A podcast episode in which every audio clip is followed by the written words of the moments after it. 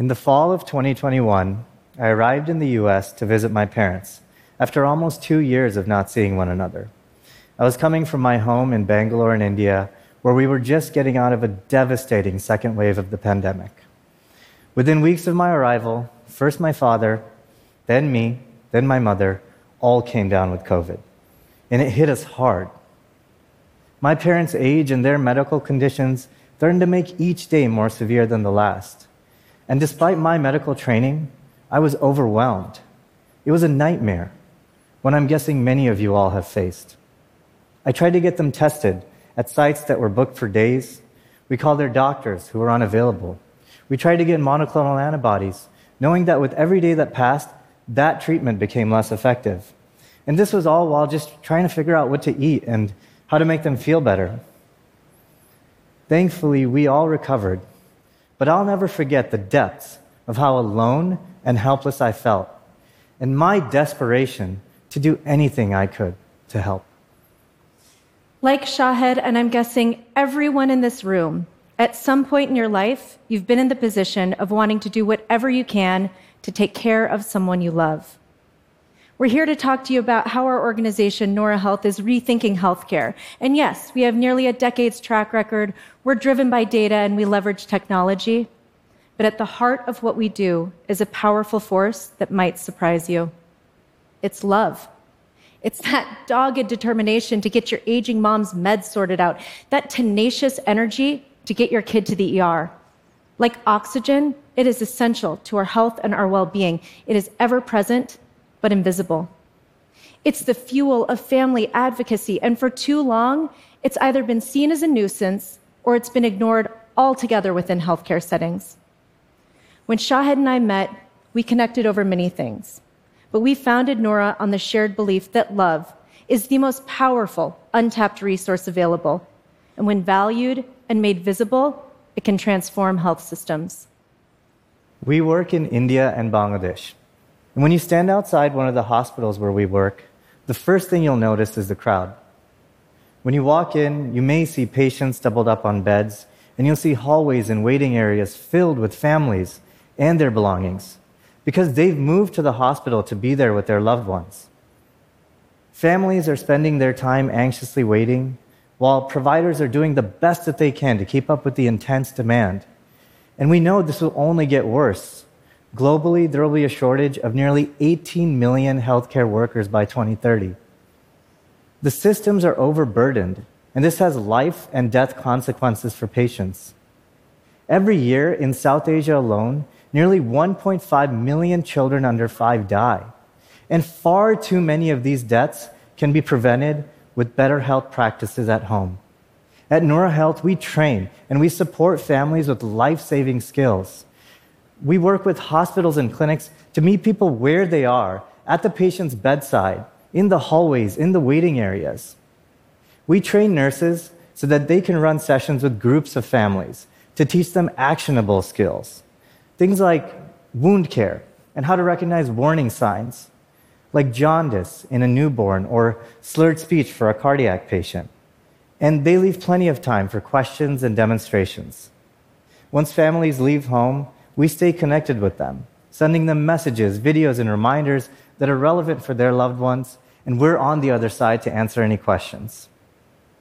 So, whether it's new parents, surgical, or oncology patients, we've seen that this approach works across all types of care. Because the common thread is that loved ones are there and they want to help. Along the way, we've learned a few things. First, deep listening is key.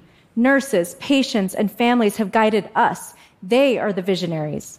They make sure our trainings incorporate objects that people have in their homes, visuals that people see in their communities, and words and phrases that people actually use instead of complex medical jargon.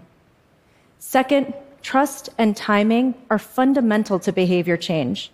Nurses and healthcare providers are the people families trust, so we work with them to provide the training at a time and in a place where families need it most.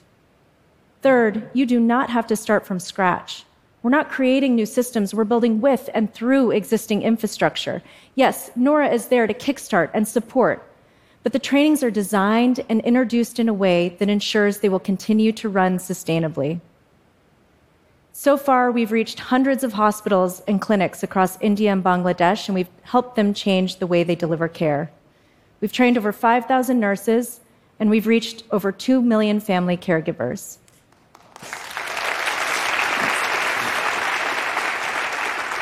We have seen that this program reduces cardiac surgery complications by 71%, and our early data suggests that it reduces newborn death by 18%. That would mean that over nine babies' lives are saved for every 1,000 live births. And it's all happening at an extremely low cost because the solution leverages existing resources. I had the chance to meet Bino. He was a young man who had heart surgery at the nearest major hospital to him, which was in Kolkata.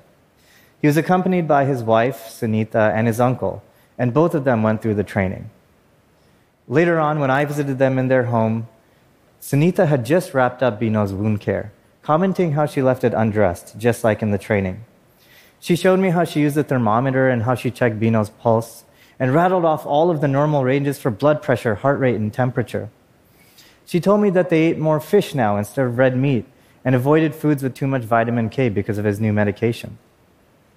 His uncle told me that they were able to avoid going to the local clinic every single time they needed to do basic wound care. This saved them travel and also $1.50 per visit. This was a huge amount for a family that had to sell a part of their property to finance the operation. Now, Sunita never got the opportunity to learn how to read or write, but hundreds of kilometers from the nearest major hospital, she confidently led Bino's recovery. We are heartened by stories like Bino and Sunita's, but we have only scratched the surface. Our audacious idea is to ignite a family caregiver movement that will revolutionize the way we experience healthcare. Over the next six years, we will train over 70 million family caregivers across India, Bangladesh, Indonesia, and Nepal, supporting health systems that provide care to over 1 billion people.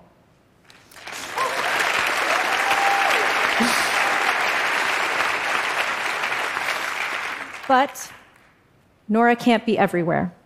And our ultimate dream is for health systems around the world to take what we've learned and make it their own, to include caregivers, make them a part of the healthcare team, give them confidence, skills, training, that should be standard practice. It's almost too obvious, but we are not there yet. And that is our collective call to action. In every caregiver that we train, I see the triumphs and the struggles of my mother caring for my grandmother through a debilitating neurological condition. She was the most powerful steward of my grandmother's care, yet seemingly invisible in the system.